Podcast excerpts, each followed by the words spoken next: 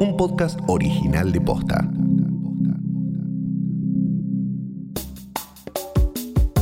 En los últimos años vimos un crecimiento de discursos radicalizados, liberales, ultraconservadores y xenófobos. También cobraron notoriedad figuras políticas que representan estas ideologías.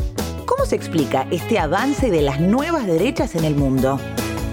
Hoy es martes 18 de agosto. Soy Martina Sotopose y esto pasó posta. Este lunes un grupo de manifestantes se reunió en la zona del obelisco para protestar contra el gobierno bajo la consigna en contra de la reforma judicial y del atropello a las instituciones. Tanto en esta marcha como en las últimas dos que se convocaron contra el gobierno, aparecieron una serie de slogans que empiezan a repetirse no solo acá, sino también en el resto del mundo. Carteles en contra del feminismo, contra el 5G, contra un supuesto nuevo orden mundial, expresiones antivacunas e incluso en algunos casos antisemitas. El denominador común entre todas estas personas parece ser la defensa de la libertad. Queremos que haya debate científico en los medios, que se empiece a dejar de ser una sola visión que la de la OMS, que está equivocada. Científico no es únicamente el que estudió en una facultad, científico es el que prueba, error, vuelve a probar y tiene fundamentos para decir. No está a favor del uso de barbijo. Claro que no, claro que no. Hay gente que por la maldita televisión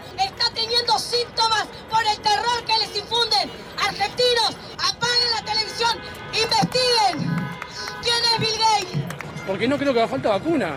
Ah, no hace falta O sea, vacuna. ni a mí, ni a mis hijos, ni a nadie que conozca, porque esta vacuna lo que hace, si uno averigua un poco ¿no? y no se deja llevar por los medios de comunicación tradicionales, lo que hace es modificar el ADN ¿sí? del cuerpo. Entonces, si vos te vas a inocular, ¿sí? un, básicamente un virus, ¿Estudiaste medicina o algo por el no estilo? estudié medicina, pero la verdad que estoy muy asesorado. Que queremos libertad, papito. Si hubiera democracia, acá hay libertad. Artículo 14 de la Constitución, libertad para circular y para trabajar en el territorio argentino, ejercer una actividad digna y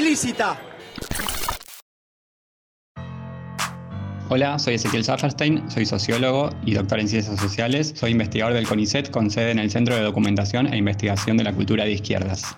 La pregunta es si se trata de reclamos aislados o si estamos ante la aparición de una nueva corriente de pensamiento. Empezó como una serie de consignas heterogéneas, poco articuladas, hasta convertirse en algo en principio políticamente más articulado y, y potente. En las marchas aparece fuertemente el antikirchnerismo, el antiperonismo y hasta una vuelta del anticomunismo con voces muy extremas que dejan espacio a los clásicos pedidos institucionalistas de la actual oposición, la defensa de la democracia, la república, las instituciones. Creo que hay- no hay que perder de vista eso para entender la heterogeneidad, pero también la capacidad de articulación. ¿Y cuál es la agenda de este La agenda de estos sectores es en gran parte reactiva, es en contra del peronismo, en contra del progresismo, en contra del feminismo. Sin embargo, esta agenda reactiva, negativa, con sus expresiones políticas, intelectuales, mediáticas, puede derivar en una agenda de propuestas y consignas aglutinadoras, no solamente en contra de. Por eso creo que es importante comprenderlo, más allá del debate sobre la visibilización, que es un debate que existe, digamos.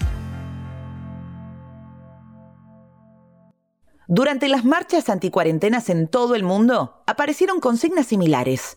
El domingo 16 de agosto en Madrid hubo una convocatoria en contra del uso de barbijo. Los manifestantes levantaban pancartas en las que se leía, por ejemplo, el virus no existe, las mascarillas matan o no tenemos miedo.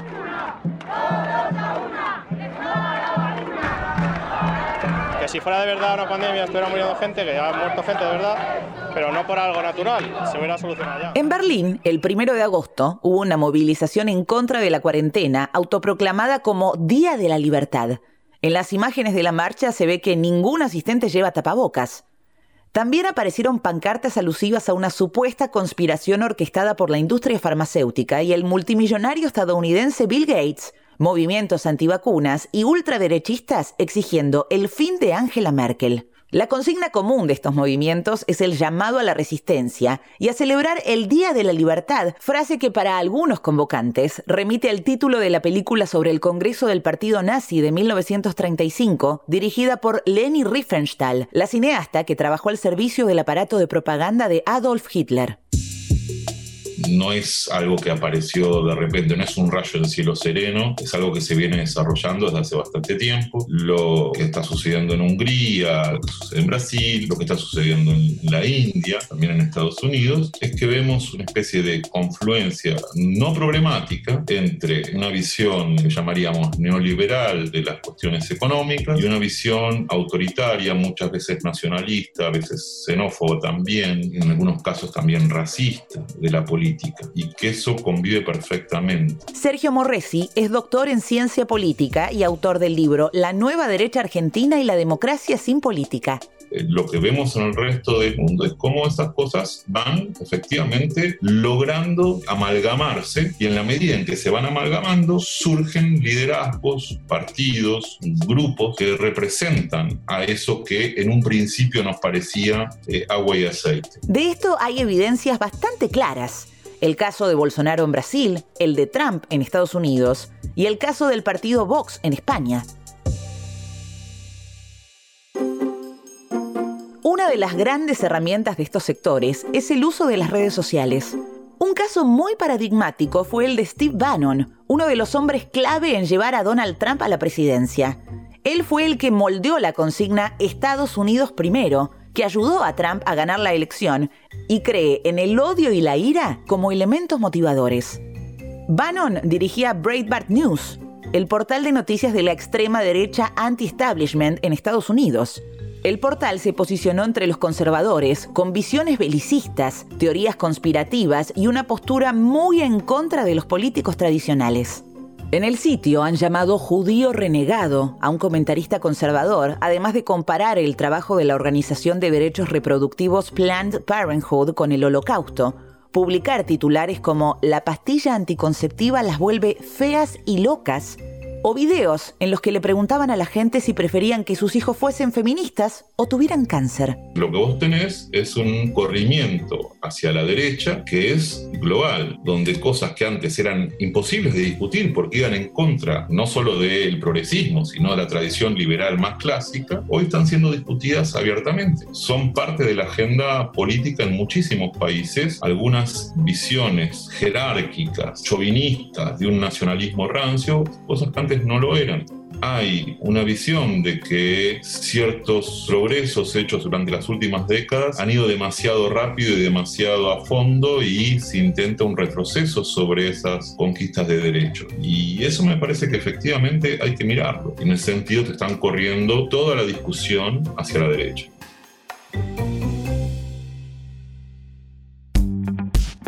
En Argentina, uno de los referentes en redes sociales de este movimiento es Agustín Laje, un politólogo de 31 años que se autoproclama en contra de la izquierda, del feminismo y del marxismo cultural. Este fenómeno que tiene explicaciones históricas tiene también estos tintes novedosos, que es la juventud de la nueva derecha, un fenómeno no exclusivamente argentino, sino regional e internacional. Muchos jóvenes que se reconocen como de derecha o como libertarios, libertarianos, liberales o como liberal conservadores, antifeministas, que se expresan en las redes, tienen sus referentes en ese ámbito. Es un ámbito en donde las redes son fundamentales y le dan un caudal de intervenciones y adhesiones rupturistas para los sistemas políticos, pero no es un fenómeno que se reduzca a las redes, sino que se expresa en toda una serie de producciones culturales, donde los libros, por ejemplo, ocupan un rol importante. Laje tiene unos 600.000 suscriptores en YouTube, donde sube videos con títulos como La Matrix Progre, Cómo salir de ella, Desnudando a la OMS o 15 mentiras sobre el aborto uno se siente cómodo con la Matrix Progre porque lo que hace es borrar toda huella de, toda huella de responsabilidad en mis propios fracasos. Es una Matrix que está organizada para que vos no sufras tus fracasos. A cada fracaso que vos tengas, la Matrix te va a encontrar necesariamente un responsable que no sos vos. Además, ha dado charlas en distintas partes del mundo. Recordemos el caso del libro negro de la nueva izquierda de Laje y Márquez, que vendió más de 20.000 ejemplares, aún publicado por una pequeña editorial en sus presentaciones en Argentina y en el resto de América Latina reunió y reúne a muchos jóvenes interesados por la política que se reconocen de derecha y lo más importante es que es un articulador articulación de voluntades heterogéneas, desde católicos, cristianos, evangelistas, ateos, libertarios, conservadores, más allá del antikirchnerismo que los reúne a la oposición, a los que llaman la ideología de género, el progresismo, el feminismo, la izquierda en general. Digamos, creo que hay que prestarle atención a este fenómeno y no subestimarlo porque muestra las vías de articulación de las derechas en la actualidad, los espacios de sociabilidad y de formación de comunidades lectores, seguidores, atentos e interesados por la política. Dato random. Hablemos de la ventana de Overton, un concepto utilizado en la teoría política, llamado así en honor a Joseph Overton, investigador de políticas públicas de Estados Unidos. Overton plantea que dependiendo de cada momento histórico y cada sociedad, hay un rango de ideas que son consideradas aceptables por la sociedad de acuerdo a la opinión pública. Estas ideas aceptables están dentro de la ventana de Overton. Son propuestas que un político puede recomendar sin ser considerado demasiado extremista. Analistas políticos han planteado que hay distintas técnicas para mover la ventana. Por ejemplo, promover una idea marcadamente radical, es decir, una idea que esté muy afuera de la ventana, con la intención de ampliar el rango de lo aceptable y normalizar ideas que antes parecían extremas. Entonces, ¿qué hacer frente a estos nuevos sectores que empiezan a aglutinarse? En principio, no tomarlos en chiste, ni subestimar su capital político. Si salimos de una ridiculización y subestimación de discursos, eh, veremos que no todo es una teoría sin fundamento, sino por el contrario, discursos que forman parte de sentidos comunes de una parte de la sociedad y que tienen un poder de, articulación y tienen eh, una relativa potencia.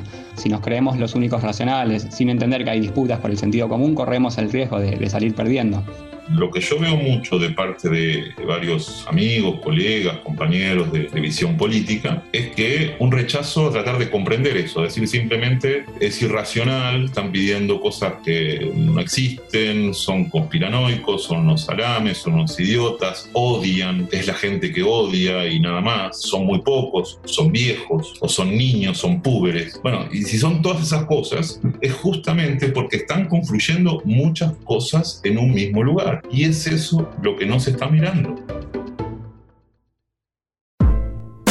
Esto pasó posta, es una producción original de posta. Escúchanos de lunes a viernes al final del día en Spotify, Apple Podcast y en todas las apps de podcast. Si te gustó este episodio, compartilo con alguien a quien creas que le puede interesar. Y si nos escuchás en Apple Podcast, te invitamos a que nos dejes una reseña. Nos suma un montón para que más gente descubra este podcast. Búscanos en Instagram y en Twitter somos arroba postafm. En la producción estuvieron Galia Moldavsky y Fede Ferreira. Nuestro editor es Leo Fernández. En la dirección general, Luciano Banchero y Diego del Agostino. Soy Martina Sotopose y esto pasó posta.